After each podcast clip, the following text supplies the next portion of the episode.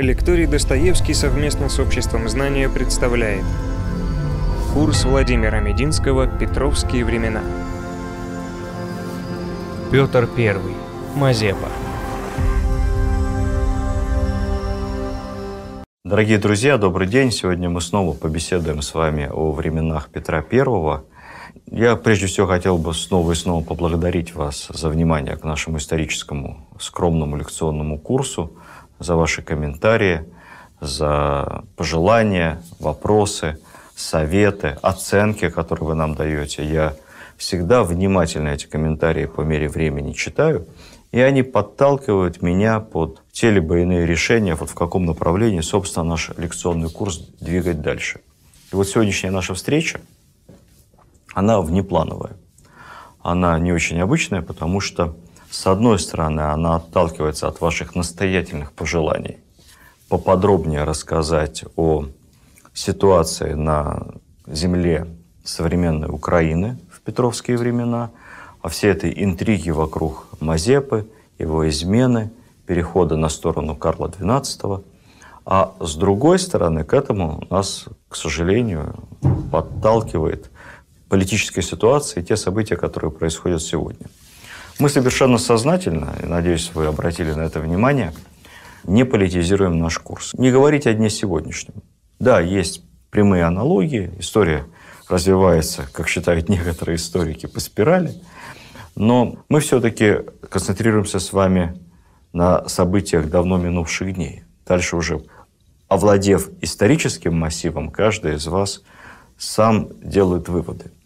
Но вот к сегодняшней нашей лекции, к лекции о Мазепе, нас опять же подтолкнули и ваши письма, и ваши комментарии в сети, и события, которые произошли совсем недавно на современной Украине. Недавно мировые СМИ облетела новость. Премьер-министр Швеции передала президенту Украины Зеленскому копию, да, не оригинал, всего лишь цветную ксерокопию некого исторического документа – а именно письма короля Карла XII с наставлением послу Швеции при Константинопольском дворе признать Запорожскую сечь как независимое государство. Это письмо было написано Карлом в Бендерах, где он прятался после поражения при Полтаве.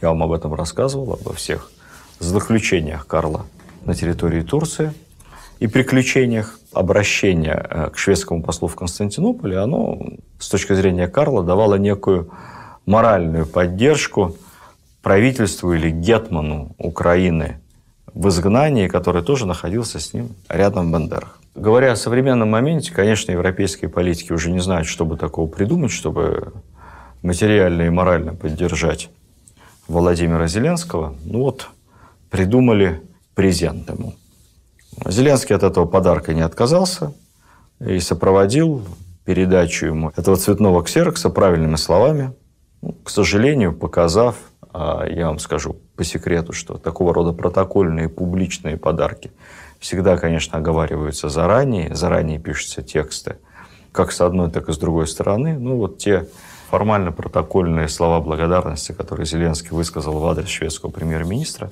они, конечно, показывают к сожалению, тот печальный факт, что в окружении нынешнего офиса президента нормальных профессиональных историков совсем не осталось. В связи с этим подарком вновь замелькало имя Мазепы, ставшего для одних синонимом предательства, а на современной Украине, по крайней мере, в официальной историографии современной Украины, ставшего национальным героем, это мы посвятим наш сегодняшний рассказ.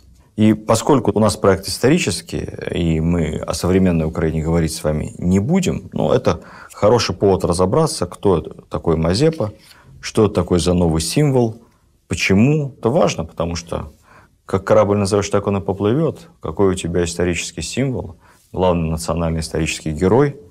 Вот такая и держава. Так что вернемся давайте обратно в 17 век, еще до Петровские времена. Иван Степанович Мазепа – Родился в 1639 году в зажиточной, проще скажем, богатой казацкой семье.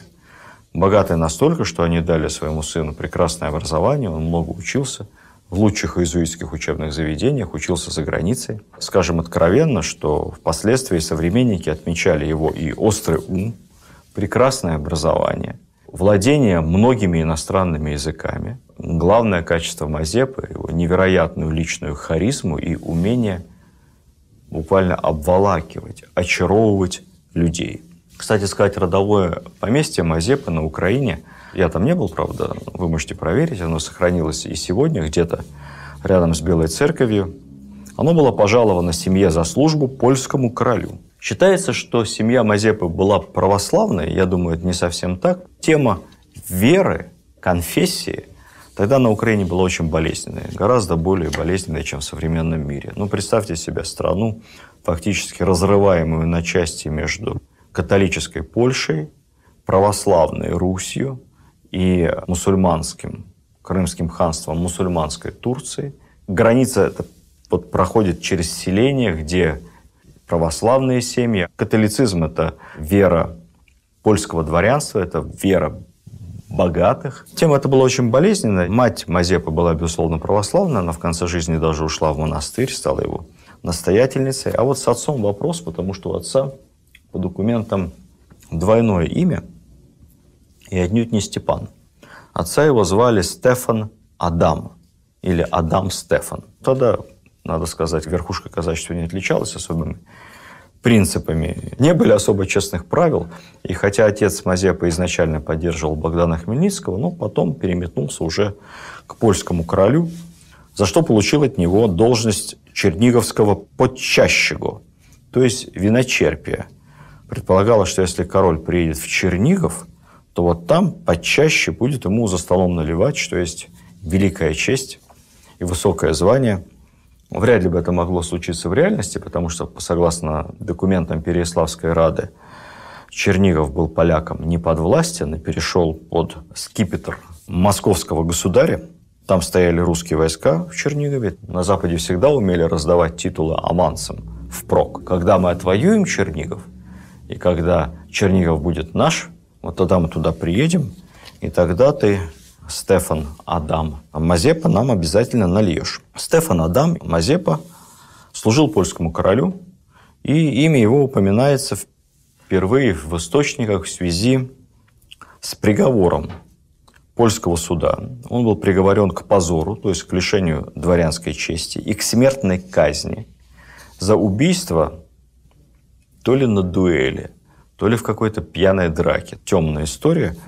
Убийство какого-то польского шляхтича. Так либо иначе от этой уголовки он как-то отмазался, уладил это дело. Не унывая, пристроил своего сына Яна, то есть не Ивана Степановича Мазепу, а Ян Стефана Адамовича Мазепу, пристроил его пажом, как тогда называли, покоевым шляхтичем, прямо ко двору короля Яна Казимира. Я акцентирую внимание на этих именах не потому, что что-то имею против польских имен или польской версии украинских имен, а потому что если бы тогда Мазепу вообще кто-то попробовал бы назвать украинцем, я думаю, он просто бы не понял, о чем идет речь. Не понял бы, что это значит. Потому что тогда понятие Украина было географическим и означало окраину. Это могла быть окраина, смотря с какой стороны смотреть. Либо окраину России, либо окраину Польши, Речи Посполитой. А украинцев как таковых не было вообще. В Москве селян и казаков, то есть жителей не только левобережья Днепра, которое было отвоевано у Польши, но и правого берега. Так вот в Москве их называли или запорожскими черкасами, или просто сокращенно черкасами. У поляков – их называли казаками, запорожскими казаками. Но тут тоже возникала путаница, потому что помимо этого существовали и польские отряды. Исключительно польские, но вооруженные по-казацки, на казацкий манер. Их тоже называли казаками. Но это были так называемые хоругви казацкие. Поэтому казаков было много. Да, сами себя запорожцы тоже называли казаками либо запорожцами. А вот украинцев никаких не было. И вот Мазепа повторюсь еще раз, молодой человек, безусловно, хорошо образованный, безусловно, неординарный, умеет произвести хорошее впечатление, он при дворе, как бы сейчас сказали, втерся в доверие, и даже уже король посылает его время от времени с какими-то дипломатическими поручениями. Но, к сожалению, происходит нехороший скандал. Мазепа парень молодой, И вот один влиятельный польский пан застал его со своей женой.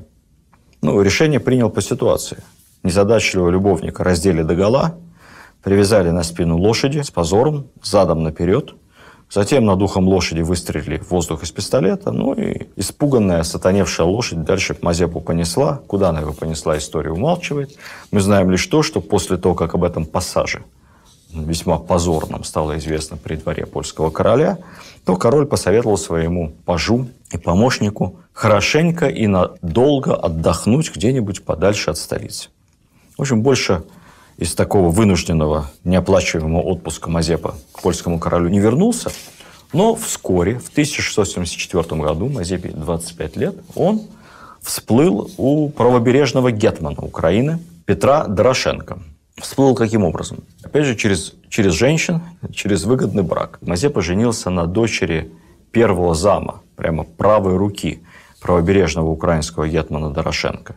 И таким образом стал сразу вхож в самую, в самую верхушку казачества. Здесь я должен дать небольшое историческое пояснение. Дело в том, что в середине 17 века Речь Посполитая и Русское царство де-факто разделили Гетманщину, разделили ту территорию, которую мы называем сегодня Украиной, на правобережье и левобережье Днепра. Правый берег и левый. Это формально было оформлено так называемым Андрусовским договором 1667 года. Левый берег признавался автономной частью русского царства с очень большими правами автономии на самом деле. По современным меркам это была некая вариация федеративного договора. Правый берег, статус его был очень сложным, фактически находился тоже на принципах самоуправления, но под протекцией польской короны. И вот на протяжении нескольких десятилетий два гетманства или гетманата, как иногда говорят, добивались подчинения другой части Гетманщины себе. То есть, по сути, там шла такая перманентная, вялотекущая гражданская война. Что сделал Петр Дорошенко, правобережный гетман? Не путайте его с Петром Порошенко. Несмотря на созвучие, Петр Порошенко – это другой руководитель Украины. Или, как он сам себя называет, «Я не Петр», – говорил гражданин Порошенко, «я Петро». Настоящий тот, исторически, Петр Дорошенко попытался уйти из-под протекции Польши, но поскольку сил самостоятельно это сделать не было, то обратился за помощью к соседям и принял покровительство, отдался, как тогда говорят, под покровительство крымского хана и Турции. Крымский хан всегда охотно помогал тем, кто вызывал к нему о помощи, поскольку делал это не за бесплатно, в качестве компенсации за труды ему обычно доставалась военная добыча, пленные, которых он выгодно потом продавал в рабство на рабовладельческих рынках в Крыму. Крымцы, к которым обратился за помощью Петр Дорошенко, ну а фактически крымцы и турецкое войско разбили поляков и принудили на некоторое время Польшу признать чуть ли не всю территорию, которую мы называем сегодня правобережной Украиной, как бы территорией, находящейся под протекцией, ну, по сути, частью Османской империи. 1674 году Дорошенко отправляет Мазепу с какой-то там миссией как раз к своему лорду-протектору или союзнику, это уж разные историки называют по-разному эти отношения, крымскому хану с подарками. Вот в числе этих подарков, которые везет молодой Мазепа, несколько десятков русских пленников или казахских пленников, левобережных. И Мазепа попадает в засаду. Казаки его с левого берега поджидали, напали, охрану перебили, самого Мазепы как посла на месте там не порешили. Но вот как-то он там отболтался, отправляется в плен к левобережному гетману Самойловичу. Гетман обрадовался, что захватил такую важную птицу, в лицо особо приближенное к его противнику Дорошенко. Но и здесь Мазепа проявляет свои какие-то поразительные способности врать, извиваться, новые версии рассказывать происходивших событий и, самое главное, очаровывать людей. Он производит на Самойловича впечатление человека очень ему нужного, который много ездил по заграницам, который все знает, который с самим Людовиком XIV на дружеской ноге, поскольку тоже бывал во Франции, который, может быть, ему очень полезен. Самойлович пленника приближает к себе, даже, говорят, поручил ему учить иностранным языкам собственных детей. Далее Самойлович все-таки на всякий случай хочет заручиться поддержкой Москвы и отправляет Мазепу в Москву, чтобы он там тоже себя как-то показал. Мазепу подробно допросили, причем я думаю, что допросили его тщательно. В малороссийском приказе, это был специальный приказ, который занимался всеми делами Малороссии, собственно, и, и левого, и по мере необходимости, и конфликтов правого берега, но вот воспитаннику иезуитов и в Москве нашим чиновникам тоже понравился, что-то им там понарассказывал. Познакомился там с Василием Голицыным, руководителем посольского приказа. Произвел на него тоже самое благоприятное впечатление. И вот Мазепа возвращается обратно на Украину к Самойловичу, учит его детей, выполняет важные поручения, занимает важные должности – командует разного рода вооруженными отрядами. Это длится довольно долго, там лет 10-15. Занимается, по ходу дела, еще и бизнесом, как бы сейчас сказали. Ну, украинские историки называют это наукоемко, эту деятельность крупными торговыми операциями. Крупные торговые операции заключались в том, что Мазепа организовал беспошлинные поставки в Россию украинского самогона в совершенно невероятных промышленных масштабах. Товар этот был высоко рентабельный, как мы с вами понимаем, и Мазепа на этом страшно разбогател. Ну, наверное, это была не единственная его торговая операция, но самые известные. Вот так прошло где-то 10-15 лет, и Мазепа предает своего нового покровителя, Гетмана Самойловича, который его, собственно, впустил в семью, пригрел. Как это произошло? Ну, мы с вами помним, мы об этом говорили в самых первых лекциях, что фаворит царевны Софьи Василий Голицын, умнейший человек, блестящий дипломат, талантливый мыслитель, вообще человек очень просвещенный, но, к большому сожалению, плохой военный организатор, организовал два крымских похода, каждый из которых закончился поразительным фиаско. Потеряли часть войска, даже не дойдя до Крыма и не, не вступив в бой. Одной из причин неудач крымского похода были трудности со снабжением. Лошадям есть нечего, степь полностью выжжена, потому что крымчаки ее запалили навстречу приближающемуся московскому войску. И вот кто-то пустил слух о том, что запалили не крымчаки, а изменившие казаки, изменившие Самойлович. Василию Голицыну было крайне выгодно найти какого-то виновного, то есть на кого-то свалить всю вину за неудачу крымских походов. И тут очень кстати, он получает письмо за подписью Мазепы и, надо сказать, еще нескольких казахских старшин, подтверждающее, что у Самойловича измена, казаки поддерживали на самом деле крымцев и, в общем, тоже поучаствовали в пожаре в степи. А в конце идет рекомендация, что, конечно, нужно Гетмана переменить на кого-то более верного в Москве. Дальше происходят выборы, как мы понимаем с вами, при участии мощного административного ресурса Москвы и самого Василия Голицына в результате этих так называемых выборах. Самойловича арестовывают, отправляют в Сибирь, а Мазепу, его ближайшего человека, делают новым гетманом. Ну, надо сказать, что Голицын кое-какие вопросы в пользу Москвы все-таки отжал. Он заставил Мазепу при вступлении в должность, хоть он его и поддерживал, подписать так называемые кондиции, еще одни кондиции, которые ограничивали власть гетмана. Гетман не мог отныне без разрешения московского царя смещать и назначать старшин казацких, то есть начальников крупных воинских подразделений, как бы сейчас сказали, отчасти членов правительства, не мог иметь какие-то самостоятельные связи с другими странами, то есть лишался возможности внешнеполитической деятельности. И эти функции окончательно переходили к Москве. То есть фактически Мазепов, принимая гетманскую булаву, подписался под тем, что Малороссийский край – это часть, как было написано в кавычках, их царского пресветлого величества самодержавной державы. С точки зрения геополитики еще ближе стала к Москве, еще менее автономной ее частью. На благополучие Мазепа это никак не сказывалось. Мазепа Гетман, ему 50 лет, он живет во дворце в Батурине. Сейчас небольшой городок Черниговской области современной Украины, а тогда это гетманская столица, большая крепость, большой город. У него роскошная библиотека, у него фантастическая коллекция холодного и огнестрельного оружия. Этим он мне очень симпатичен. Тоже собираю холодное оружие. У нас такая общая слабость. Ну, куда нам всем вместе взятым до Мазепа в этой части? Он владеет, даже не поверите, 100 тысячами душ на Украине и еще 20 тысячами близлежащих российских уездах. Если собрать все земли Мазепы вместе, крестьянами, казаками, находящимися, конечно, в разной степени вассально-крепостной арендной зависимости, но если собрать все эти земли вместе и объединить, то получится территория целого неразделенного Кипра. Мазепа, по сути, частный владелец огромного государства.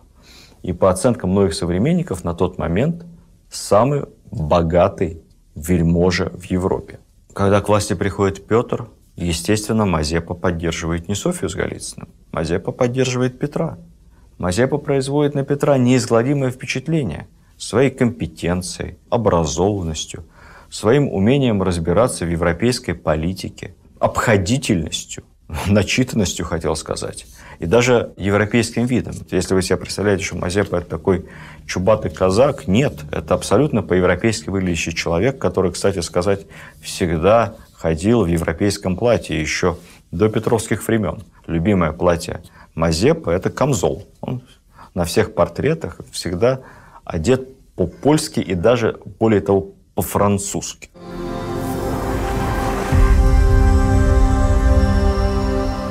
Петр отмечал его эксклюзивно. Петр к нему относился исключительно тепло. Когда был учрежден первый орден в нашей истории, орден Андрея Первозванного, то Иван Мазепа за многие его в воинских трудах знатные и усердно родительные верные службы, я зацитировал буквально текст Петровского указа той поры, стал вторым по очереди в истории кавалером этого ордена. Сам Петр был, по-моему, шестым или седьмым. Мазепа вторым, после Федора Головина. Ну, что еще можно сказать о Мазепе личного? Мазепа, плюс ко всему, с молодых времен, большой любитель женского пола. Патологический любитель. Самая известная история, рассказанная Пушкиным, это последняя любовь Мазепы. Ну, мы не знаем, насколько последняя, а самая знаменитая из его, из его увлечений. Это связь, его роман с Марией Кочубей, часть сюжета пушкинской поэмы «Полтава». Мария была на самом деле не Мария, на самом деле ее звали Матрена э, Кочубей, но дело не в этом. Тут есть два момента. Момент первый. Кочубей не абы кто. Кочубей – важнейший человек в Запорожской сечи и в гетманстве. Генеральный писарь, генеральный судья, ну, можно сказать, второй, третий человек в гетманстве после Мазепы. Мария, которая, то есть Матрена, это его любимая младшая дочь. Особенность момента заключается в том, что Мазепа уже вдовец, жена его умерла. Мазепе на этот момент 65. Это и по сегодняшним меркам уже не мальчишка, а по тем-то временам совсем. Матрёне Кочубей 16. И там пылкая страсть. Пылкая страсть настолько, что Мазепа даже собирался на ней жениться. Но жениться нельзя, потому что Матрена его крестница – Церковь не благословит венчание между крестным отцом и крестной дочерью. Но это совсем нехорошо по православным меркам любого времени, того времени особенно, как говорится, во-вторых. В-третьих, ну как-то ведут они себя нехорошо. Матрена сбежала от отца к Мазепе. Она живет у него, прячется. Ну, правда, там какая-то была долгая интрига, и в конце концов к отцу она вернулась через некоторое время. Но, естественно, Кочубей был в бешенстве. Это целая Санта-Барбара. Лично ненавидит Мазепу за то, как он вот, дочь его совратил, украл у отца. Плюс ко всему, Мазепа в этот момент находится в активнейших переговорах с Карлом XII. Письма туда-сюда. И, естественно, Кочубей, тут уже лично наложилось на общественное, извещает Петра Великого об измене Мазепы. Кочубей, кстати, сделал это не один. С ним еще было несколько казаков, авторитетных старшин, которые тоже подписались под тем, что Мазепа изменник. Однако Петр верит Мазепе. Такая история.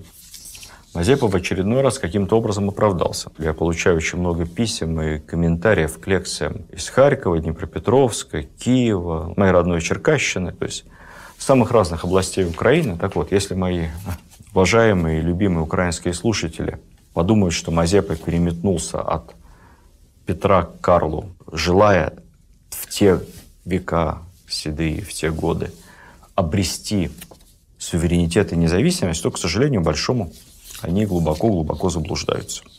В голове реального Мазепы вообще никакой Украины, ну вот вообще, ни как страны, ни как территории, ни как нации, не просто не существовало, не могло существовать. Не было такого понятия вообще. Это все придумали грушевские компании. Это все придумали украинские историки, идеологи незалежности конца 19-го, начала 20 века и впоследствии в процессе коренизации и украинизации эту версию иногда развивали некоторые советские историки. Поведении Мазепы того времени не было ничего, что можно было хоть как-то выдать за подготовку украинского освободительного движения. То ровно наоборот. До момента измены, до 1708 года, Мазепа делает абсолютно все, чтобы выглядеть как самый верный, истовый вассал Петра I, своего сюзерена.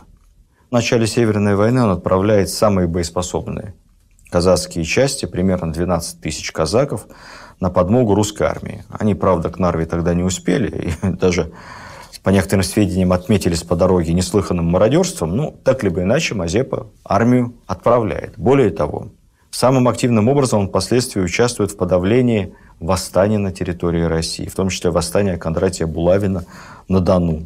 Он постоянно пишет Петру о том, что людишки вот на левобережье, вообще в Гетманщине, они шаткие, они ненадежные, о своих казаках отзывается. Малороссийское население склонно к измене, Поэтому только такой искренний, верный, преданный, целовавший крест ему, дававший присягу, Мазепа, только он может удержать это непокорное, ненадежное население в узде.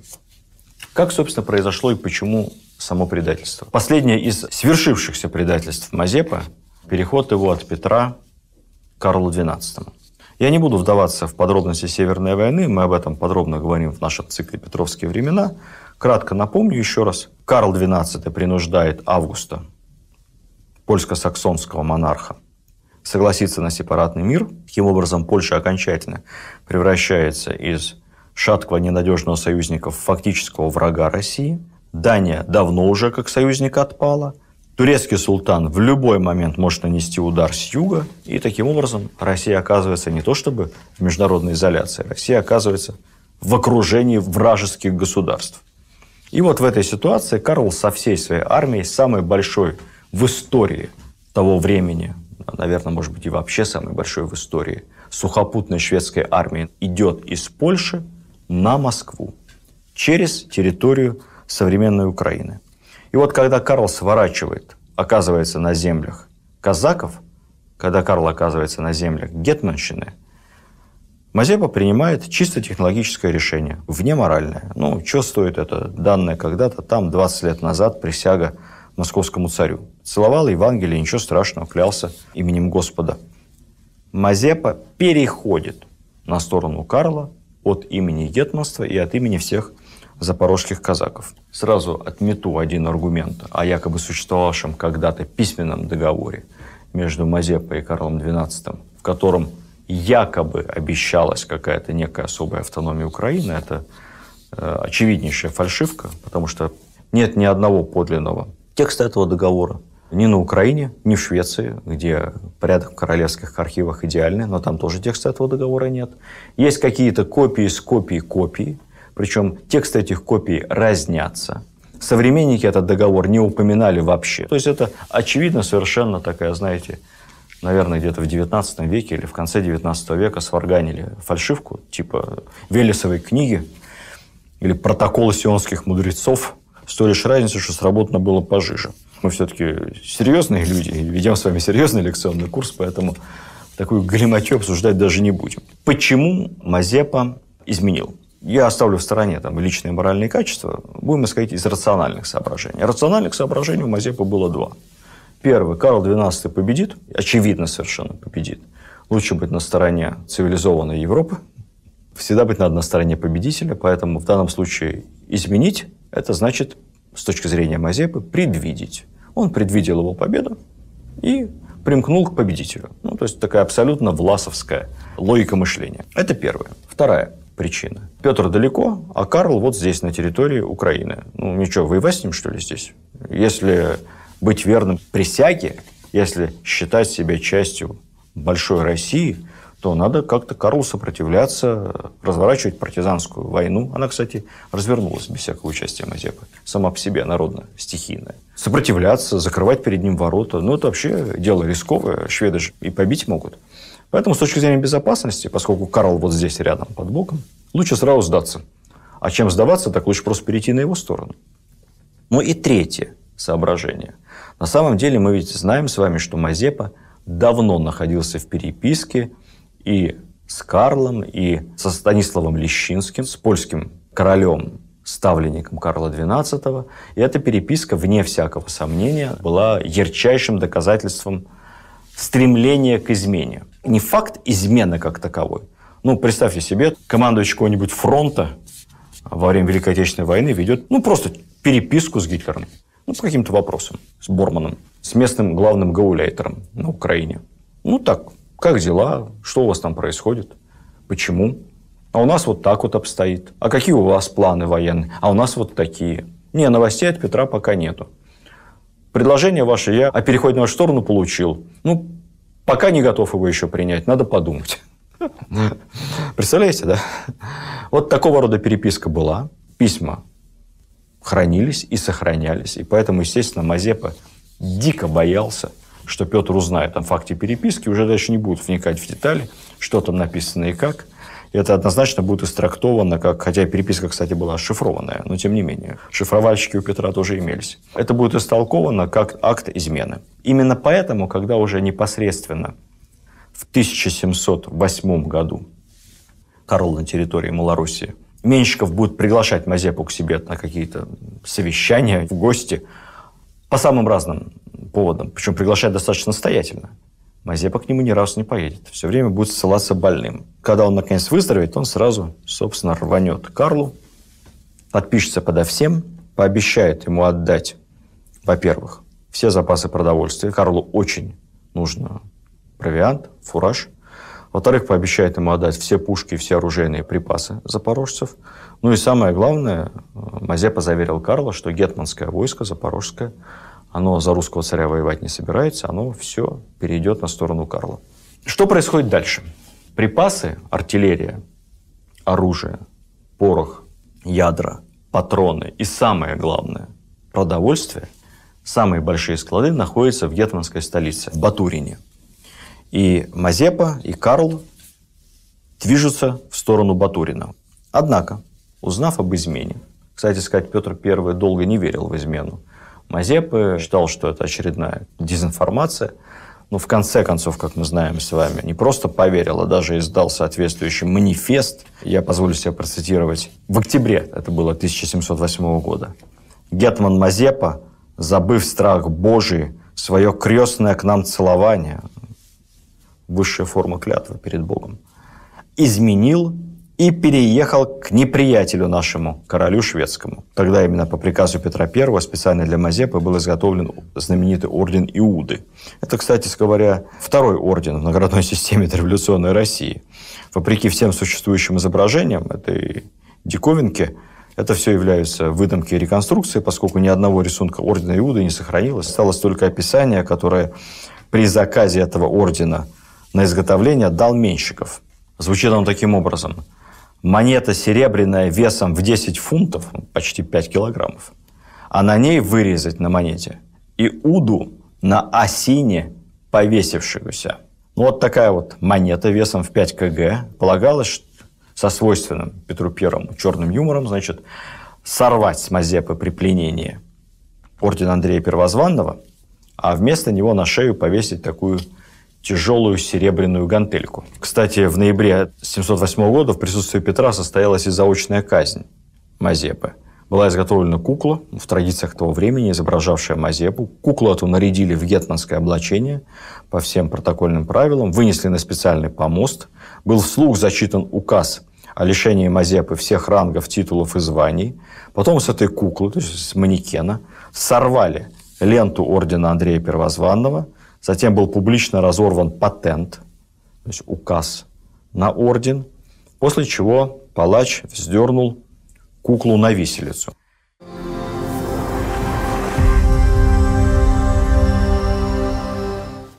Реалия заключалась в том, что тогда, в конце октября 1708 года, критическим вопросом было, получит Карл XII армия батуринские склады, запасы, оружие, пушки, продовольствие или нет. И вот Менщиков с летучим конным отрядом, довольно большим, несколько тысяч конников, первый успел к Батурину. Что происходит далее? Вот далее довольно интересная история, на которой я позволю себе остановиться поподробнее, потому что само понятие «батуринская резня», вот можете прямо в поисковике, в интернете, начать вбивать «Батурин», маленький городишко сегодня на Украине, Батурин, и у вас сразу же выскочит первая подсказка «Батуринская резня», как самое часто запрашиваемое в поиске словосочетания. Так вот, Батуринская резня является прямо идеей фикс современной украинской историографии – это вот ярчайшее подтверждение, что москали нам враги. И всегда хотели всех свободных казаков и украинцев, которых тогда, правда, не было украинцев, с младенчества зарезать. Бывший президент Украины Ющенко, он даже договорился до того, что Батуринская резня – это исторически, ну, старый в смысле, голодомор. В 20 веке русские изводили украинцев голодомором, но еще тогда десятки тысяч свободных батуринцев, включая женщин, стариков и детей, поголовно были вырезаны головорезами Менщикова, естественно, по приказу изувера Петра I. Что, значит, там произошло на самом деле? Это действительно тема важная, потому что вот важно, как рождаются эти немыслимые исторические мифы и фальсификации, которым замусоривают мозг современным школьникам на Украине. На самом деле произошло следующее. Очень холодно. Вообще тогда было гораздо холоднее, чем сейчас, как мы понимаем. Тогда это уже зима. Вот уже снег идет, и на реке у Батурина тонкий лед. Вот он успевает к Батурину. Значит, несколько дней идут переговоры с комендантом крепости, казахским полковником, о сдаче города. В момент, когда начинается штурм, штурм начался 2 ноября 1708 года, штурмующих в несколько раз меньше, чем гарнизон Батурина. Это первое. Второе. Помимо казаков в Батурине еще находятся части польских наемников. Так называемые, по-моему, их звали сердюки, если мне память не изменяет. Поправить, если что. Так вот, вот эти польские наемники подожгли предместье, а всех жителей предместья загнали, даже тех, кто сопротивлялся, потому что сначала народ испугался, приходит какая-то армия серьезная, конница, в форме красивой, приняли сначала за шведов, Поначалу испугались. Потом разобрались, что это не шведы, а что это русские. Отказались поджигать свои дома и предместья. Тогда сердюки сами сожгли предместья, а всех местных жителей, ну, буквально используя в качестве живого щита, вот как заложников, загнали внутри стен крепости. Видя происходящее, Меньшев решает начать штурм. Начинается штурм. Казацкие части все практически сдаются без боя. Штурм по разным описаниям шел где-то примерно бой весом, от часа до полутора. Короткая стычка. Сопротивляются только те самые польские сердюки, и все. Далее, те, кто сдались добровольно, нормально, их отпускают. Кое-кого, естественно, уже под горячую руку, несколько десятков польских, в первую очередь, наемников и казацких старшин, которые сопротивлялись, тут же на месте Менщиков повесил. Но у Менщикова небольшой отряд конный, несколько тысяч всадников всего. А приближается огромная армия. Еще непонятно, с каким числом запорожских казаков, идущих вместе с Мазеп. Это может быть 30, 40, 50 тысяч человек. Понятно, что они Менщиковский отряд просто сомнут, не заметив. Поэтому надо что-то делать.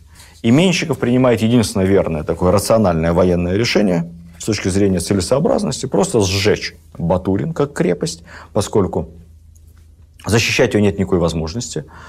Пушки, те, что можно забрать с собой, что нельзя, испортить, раскурочить их как-то там. Это, кстати, было очень правильное решение, потому что с этого момента у Карла практически нет артиллерии. У него нет артиллерии, у него нет ядер. И при Полтаве, мы знаем с вами, Карл оказался фактически без орудий. Далее. Продовольствие, все, что мог, Менщиков забрал с собой со складов, что не мог, в огонь. Задача – тактика выжженной земли. Лишить противника припасов. Собственно, все. 2 ноября в течение полуторачасового боя Менщиков берет Батурин штурмом, малой кровью, малым отрядом, поскольку почти все казаки сложили оружие, сдались без боя. На следующий день, 3 числа, отряд Менщикова уходит из-под Батурина, город пылает. в какой момент, когда мог он успеть вырезать, если верить современным украинским историкам, то ли 20, то ли 30, а некоторые договариваются и до 40 тысяч жителей Батурина и окрестности. Поскольку это вообще идея фикс, батуринская резня, в течение всех 90-х годов минувшего века и начала нулевых по заказу украинских властей археологические институты проводили целые серию раскопок под Батуриным, раскапывались кладбища, вскрывались могилы. В поисках доказательств искались массовые захоронения детей, женщин, стариков. Ну, сохраняется же все. Скелеты же никуда не делись. Нашли примерно, по-моему, чуть более ста насильственно умерщвленных, что было очевидно, останков местных жителей. Около ста. Ну, очевидно, это, наверное, и были какие-то либо все-таки война есть война, штурм есть штурм, попавшие под горячую руку, а скорее всего те же самые изменники, возможно, польские сердюки. Все. То есть никаких доказательств фактических этой резни нету. Миф о Батуринской резне кем был придуман? Ну, придуман он был самим Мазепой. Тут, в общем, далеко не ходить не надо. Поскольку шла активная пиар-компания с двух сторон, как я вам уже рассказывал в другой лекции, Петр активно и эффективно вербовал казаков оставаться верными присяге, оставаться вместе с Россией. Мазепа пытался затащить запорожцев на сторону шведов, на сторону Карла XII. Запорожцы в подавляющем большинстве Мазепу не поддержали. По современным оценкам, не более 3-5 тысяч запорожцев в итоге смог под знамена Карла XII привести Мазепа. Ну, опять же, цифры эти разнятся, есть разные историки, разные источники. Ну, вот в этой пиар-войне, или в войне перьев, как тогда это называлось, то, очень мне нравится это, созвучно, войне перьев, Мазепа и выдумал эту историю с Батуриным, чтобы показать, что вот русские придут, всех вырежут, всех поубивают, жен, детей, стариков, никого не останется. В общем, короче, присягайте скорее Карлу, он цивилизованный европеец, с ним будем пить туборг, ездить на Саабах. Вот такая история. Я не буду вам долго рассказывать про ход Полтавы, мы об этом уже говорили с вами. Что произошло после Полтавы, после бегства Мазепы вместе с Карлом на территорию Турции в Бендеры? Дальше произошло невероятное. Мазепа попытался еще раз изменить. Но на этот раз изменить Карлу XII. Он обращался к Петру, пытаясь вернуть его расположение, говоря, что вот там бес попутал, все было не так на самом деле, меня говорили, я не я, корова не моя – и предлагал ему, что он выкрадет Карла XII из Бендер и передаст его вашему московскому величеству. Взамен прошу только одного – простить мой необдуманный поступок и сохранить за мной гетманство, а также принадлежащие мне земли и имущество. Все. Мол, у меня тут есть казаки, мы потихоньку из шатра Карла, его никто не охраняет, король молодой, безалаберный. Все вопросы решим, доставим его вам в ковре завернутого. Ну, у нас что Петр при всей своей прагматичности предателей не прощал никогда, как мы с вами знаем. И от этого заманчивого, но бесчестного предложения от бесчестного человека отказался. Мазепа умер в конце сентября того же года в Бендерах, куда он бежал вместе с Карлом. В шведском государственном архиве, где нет ни одной бумажки, говорящей о каком бы то ни были союзе, будущем или независимости Украины или союзе ее со Швецией. В шведском государственном архиве сохраняется масса интереснейших бумаг, относящихся к деятельности Мазепы, в том числе и отчет о том зрелище, которое представлял из себя беглый Гетман на смертном одре. Это настолько трогательно, что я позволю себе зацитировать.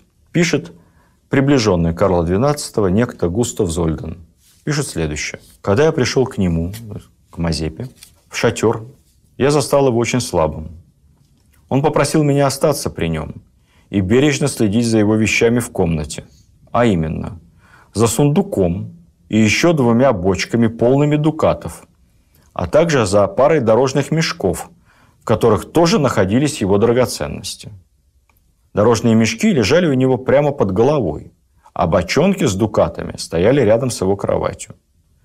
Он просил меня следить, чтобы никто из его казаков не вынес и не забрал чего из его комнаты. Вот такой высокий уровень доверия к своим соратникам и подчиненным. Темная история с могилой Мазепы. Его похоронили где-то в церкви, там же неподалеку. Но впоследствии янычары, которые искали сокровища Мазепы, вскрыли его могилу и выбросили труп в Дунай. Если верить запискам историков, то потом казаки каким-то образом нашли останки Мазепы. Не знаю, как. Не прямо в Дунай его выбросили, а где-то рядом. В общем, нашли его останки и захоронили их на прежнем месте. Однако уже в XIX веке поверх гроба Мазепы положили какого-то местного молдавского боярина. Таким образом, могила стала коллективной. Затем церковь снесли, гробницу тоже снесли в 1962 году.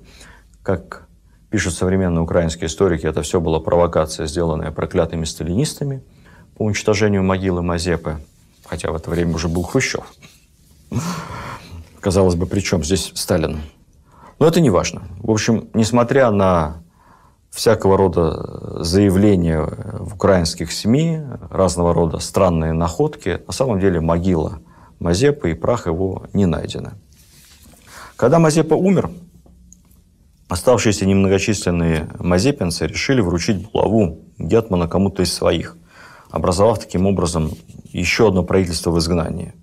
Вот там же у казахской крепости правая рука Мазепы, старшина Филипп или Пилип Орлик – был объявлен гетманом.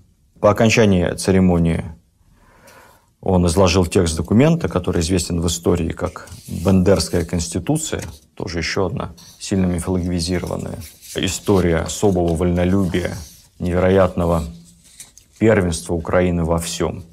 Этот документ на Украине называется первой в мире Конституцией, поскольку она на 77 лет опережает своим рождением Конституцию Соединенных Штатов Америки которая была второй, соответственно, в мире Конституции. Это действительно документ интересный. Он провозглашает некое независимое государство в изгнании войска Запорожского по поводу Украины. Называется это независимое государство. Это государство войска Запорожского и народа русского. Так что слово Украина и в нем тоже, к сожалению, или к счастью, не звучит. На самом деле никакой конституции там нет, потому что название этого документа звучит следующим образом – договоры и постановления прав и вольности войска Запорожского. Так что конституционное первенство отдаем американцам. Орлик был человеком тоже, как и Мазепа, образованным, умным, расторопным, искал союзников среди европейских монархов, ездил из одной страны в другую. Но, однако, вся эта его многолетняя активность ничем не закончилась.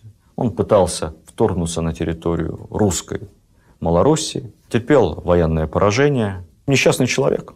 Талантов много, а закончил свою жизнь, как пишет даже, по-моему, презренная Википедия, жизнь свою закончил бесславно, в стыде и в бессмысленности.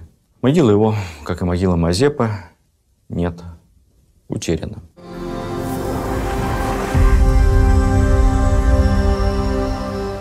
Ну, в общем-то, такова Судьба изменников, что тут поделать? Это в постсоветской Украине Мазепу стали, равно как и Орлика, кстати, прославлять как чуть ли не свеже обретенных святых. Портрет Мазепы поместили на денежной купюре. Улицы имени Мазепы, площади имени Мазепы, памятники Мазепе в Киеве, в Чернигове, что особенно смешно, в Полтаве. Но давайте задумаемся о том, уже завершая наш рассказ, а к чему, собственно, привела вся эта странная политика Мазепы, все это его метание от одного повелителя к другому, предательство в финале жизни России, привело это только к следующему. Во-первых, Петр I стал воспринимать Запорожскую сечь как гнездо бунтовщиков и, естественно, подверг многие сечевые хозяйства изменников разорению. Столицу Батурин также. Во-вторых, это привело к определенному ограничению вольности казаков по сравнению с теми вольностями, которые были у них по Переяславскому договору. Как бы к этому не относиться, но понять здесь Петра мы можем. В-третьих, это привело к формированию даже определенного стереотипа, что казак – это предатель. Стереотипа настолько обидного и, в общем-то, не очень справедливого, что новые власти и новый гетман Украины даже просили Петра отдельным указом запретить, как было написано, попрекать Мазепой всех честных казаков. Представляете? Ну, конечно, не все казаки были изменниками. Подавляющее большинство их не поддержало Мазепу, осталось вместе с Россией. Однако осадочек остался, даже когда для большинства из них совершенно немыслимым было предать свою веру, свою землю, своего, своего государя. Ну а что касается Мазепы, то вот перебегал от службы от поляков-католиков к их врагу Дорошенко, то есть под патронат мусульманского государства Османской империи. Затем от мусульман к православной Руси, от православной Руси к протестантам-шведам. И ничего зазорного этот светский товарищ в этом не видел. Знакомство не с выдумками из современной украинской публицистики, знакомство просто с фактами его биографии заставляет подозревать, что этот человек вообще не верил в Бога. Ни в Бога, ни в черта, ни в людей. Не думал ни о какой незалежной, независимой Украине. Слова такого не употреблял. По договоренностям его с Карлом предполагалось, что Польша заберет себе всю правобережную Украину, всю русскую левобережную Украину и сделает ее прямым вассалом Польши. А Польша в тот момент, я напомню, должна была оставаться вассалом Швеции. То есть, таким образом, Украина не то что не становилась независимой, она как в матрешке становилась вассалом вассала. Очень такой незавидный статус. Мазепа взамен этого получал всего лишь гетманство на этой подвассальной территории, сохранение всех своих 120 тысяч владетельных им душ и земель, ну, а также ему еще обещалось отдельное небольшое княжество, такое собственное, еще одно, на территории современной Беларуси. Вот что хотел Мазепа. Власти, земель, богатств и денег. И более ничего. никакой там идеи независимого своего государства. Все это придумали потом. Так что факты его биографии говорят об одном. Он не знал, что такое вера, он не знал, что такое родина, он не знал, что такое совесть. Он был очень умным, очень прагматичным и абсолютно бессовестным человеком. Не героем. Героями не рождаются, героями становятся. А так и предателями. Предателями тоже не рождаются, предателями становятся. До следующей встречи. Вот это была у нас внеплановая встреча, внеплановый рассказ о петровских временах. Дальше движемся по порядку. Всего доброго. Видеоверсию данного подкаста смотрите на сайте достоверно.ру.